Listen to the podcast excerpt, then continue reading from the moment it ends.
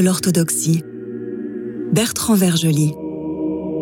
Chers amis, mesdames et messieurs, après mon éditorial, j'aurai le plaisir de recevoir pour une quatrième fois Jean-Claude Paulet, professeur à l'Université de Louvain, puis nous écouterons l'homélie du père Marc-Antoine Costa de Bourgard, et enfin, nous terminerons cette séance par une dernière fois les merveilleux chants de Nana Peradze et de son cœur géorgien.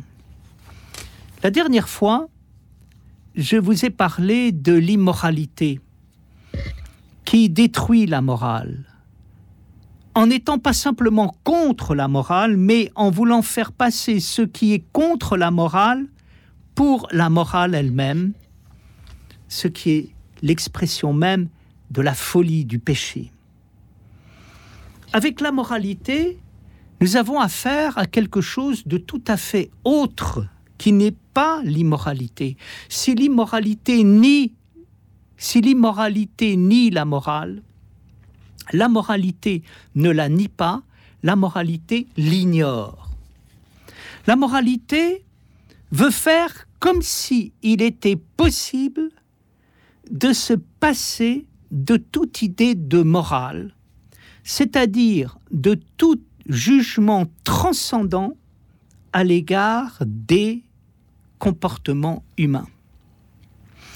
Il est possible de parvenir à cette manière d'être qu'on appelle la moralité. Il suffit d'être pure matière, pur corps, en étant uniquement gouverné par la logique des rapports nécessaires de ce corps et de cette pure matière.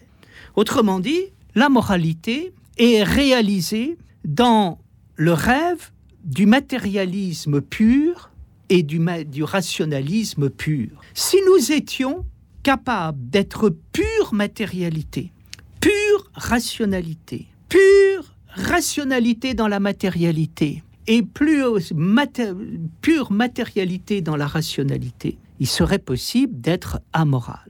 Mais sommes-nous capables de vivre ainsi? Nous n'en sommes pas capables. Pourquoi nous n'en sommes pas capables? Parce que la caractéristique de l'être humain, c'est certes de s'enraciner dans la matière, c'est certes de s'enraciner dans la logique des rapports nécessaires au sein de la matière, mais c'est d'aller au-delà, de s'appuyer sur la matière pour pouvoir aller dans la vie, de s'appuyer sur la rationalité des rapports nécessaires afin de pouvoir aller dans la liberté. La caractéristique de la vie humaine, c'est de s'enraciner dans un support qui n'est pas la vie parce qu'il est la matière et qui n'est pas la liberté parce qu'il est la nécessité, pour pouvoir dépasser la matière et pour pouvoir dépasser la nécessité. Supprimons à un individu la capacité de pouvoir transcender la matière et transcender la nécessité, nous faisons de cet individu le plus pauvre des hommes. La moralité renvoie à une transcendance à l'envers. Qui pratique la moralité? Celui qui pratique la moralité est en général un intellectuel fort intelligent qui pense pouvoir transcender la transcendance elle-même en revenant à l'immanence pure de la rationalité pure et de la matérialité pure. Ce qui fait que avec lui, on a affaire à une transcendance à l'envers. Une transcendance qui transcende la liberté et la vie pour régresser à la matière et à la nécessité, au lieu de transcender la matière et la nécessité pour aller vers la vie et la liberté.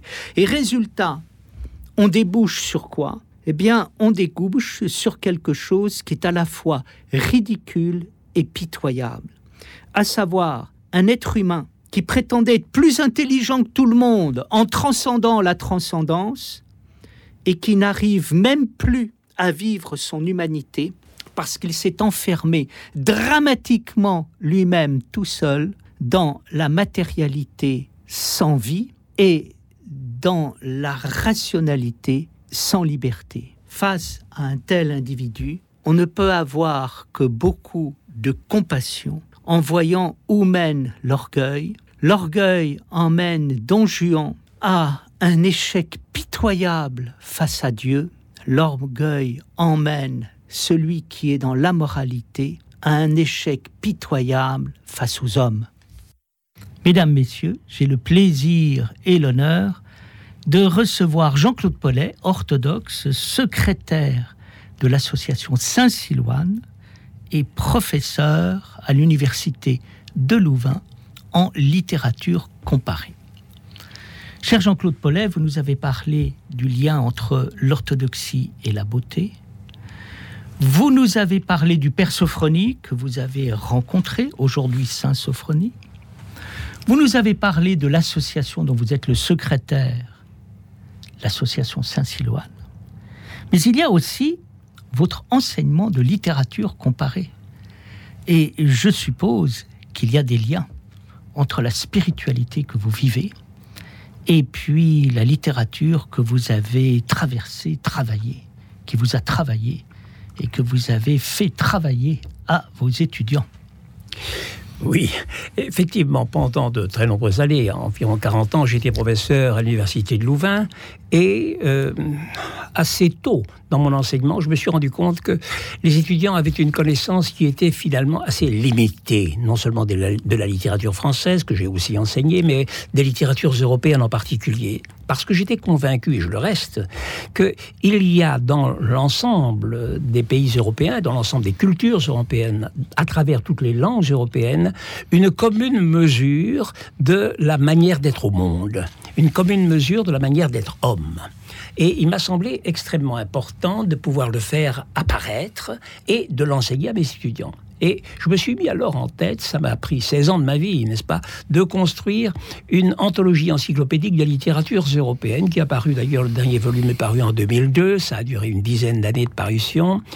17 euh, 000 pages, à vrai dire, 17 volumes. Publié chez qui? Publié chez Debook, un éditeur de Bruxelles mhm. qui a publié ça.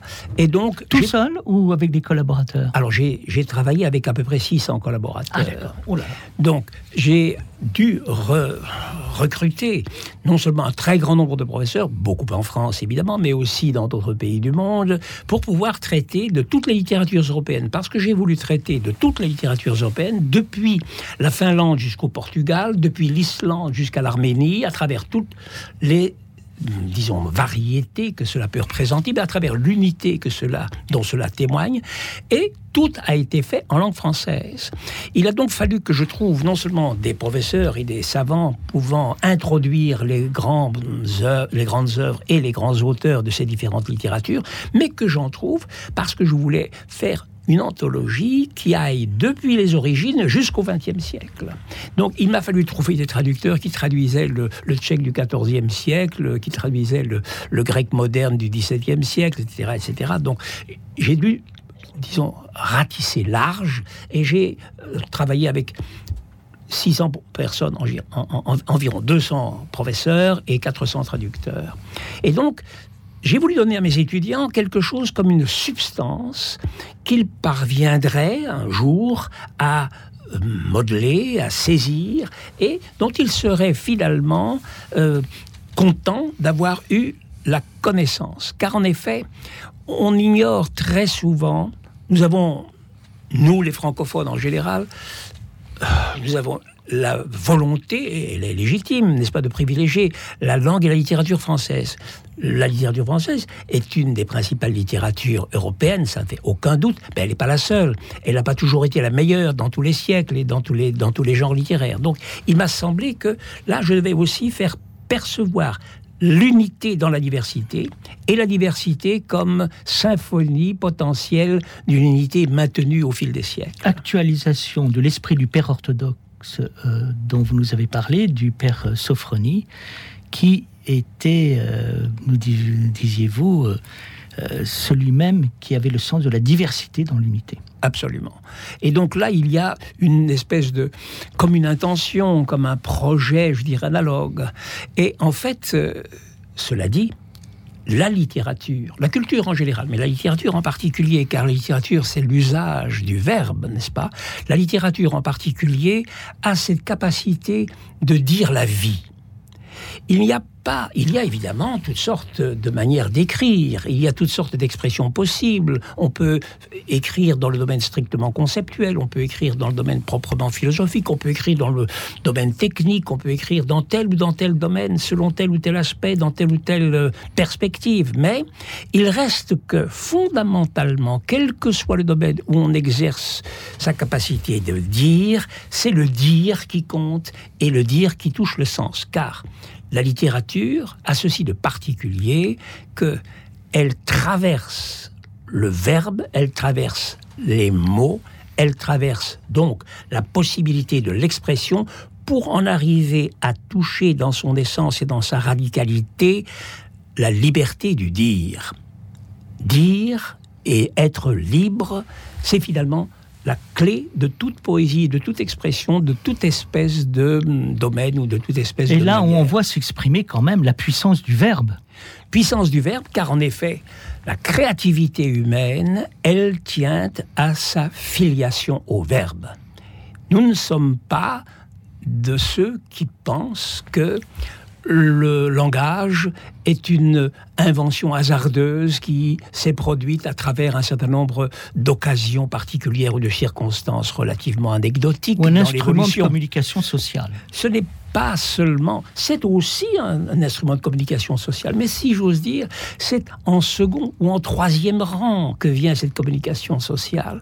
La première des choses, c'est la vérité de la vie. Et du reste, il suffit de se référer à la manière dont les enfants apprennent à parler. Il suffit de voir quelle est l'importance qu'ils accordent aux mots et quelle est l'immédiateté qu'ils établissent entre la chose et le mot, entre la chose et la vie, entre la chose et la personne. La caractéristique de la vie, c'est au départ l'expression. C'est-à-dire, le monde n'est pas muet et tout exprime quelque chose. Oui. Et là, il y a cet enracinement. Nous rajouterons quelque chose, c'est que cette expression n'est pas simplement matérielle, elle est aussi divine, Bien entendu, ontologique. bien entendu. Elle exprime l'émerveillement même de la vie. Et là, nous sommes vraiment au lieu où nous pouvons voir émerger ce que le prologue de l'évangile de Saint Jean avoue, affirme et atteste. Le Verbe s'est fait chair.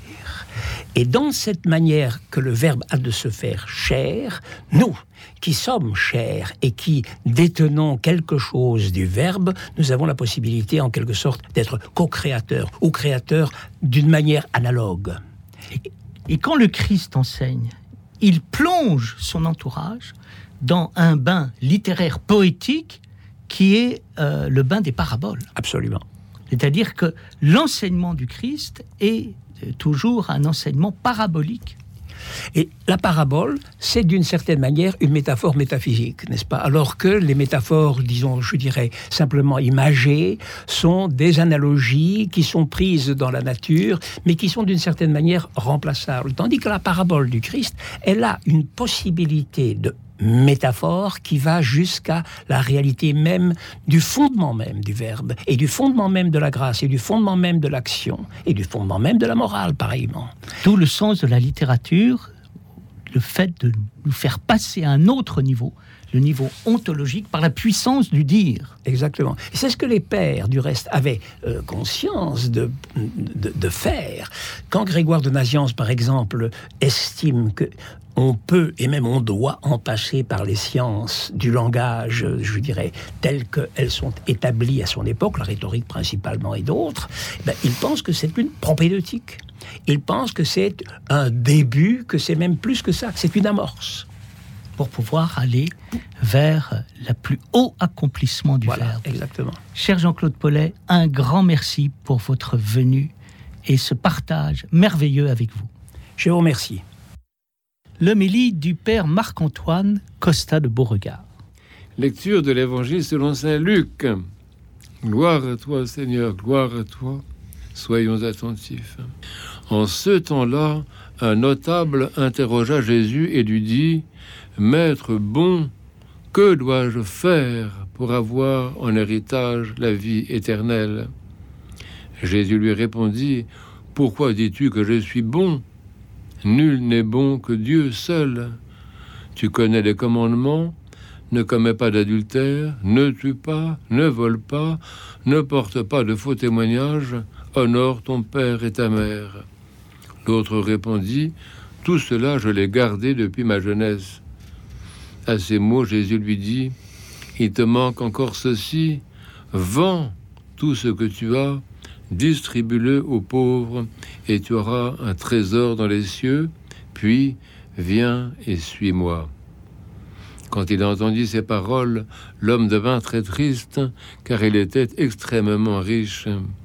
Jésus, le voyant attristé, déclara Comme il est difficile à ceux qui ont des richesses d'entrer dans le royaume de Dieu, il est plus facile à un chameau de passer par le trou d'une aiguille qu'à un riche d'entrer dans le royaume de Dieu.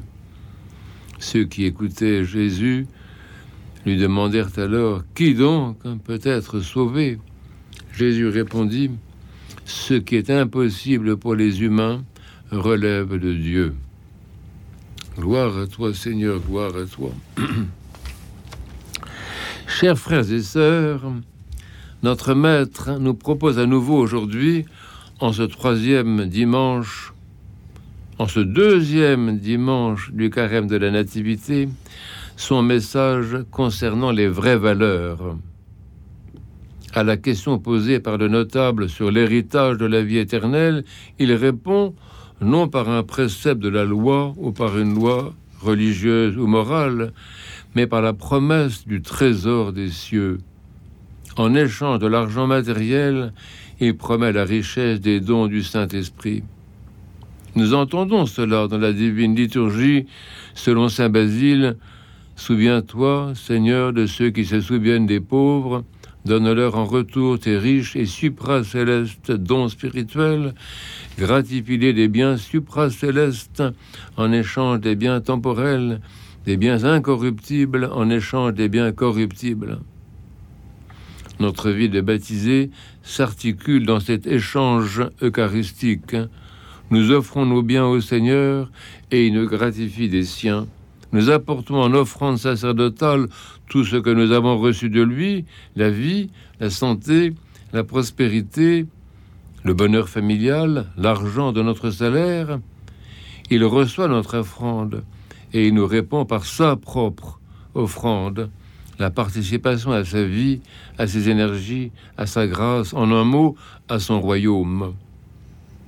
Dieu le Verbe est venu dans son monde instaurer le régime de la grâce.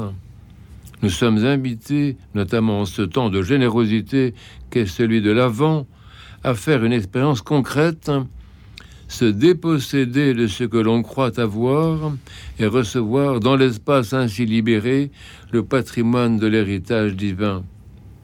C'est une expérience parce que c'est un ressenti, le sens de la joie, le sens de la liberté, le sens de l'amour et surtout le sens de la familiarité avec Dieu. C'est pourquoi le Maître dit ⁇ Suis-moi ⁇ la vraie richesse n'est pas celle des dons charismatiques. Paradoxalement, elle n'est pas celle de la grâce en elle-même. Elle n'est pas celle d'un trésor objectif, en quelque sorte, comme ceux que comptabilisent nos banques. Non, la vraie richesse est par-delà les dons eux-mêmes, la communion avec le donateur. Elle n'est pas la jouissance des biens divins, elle est dans l'allégresse que nous donne l'intimité avec celui qui est le riche par excellence, source de tout bien, dispensateur de tous les dons.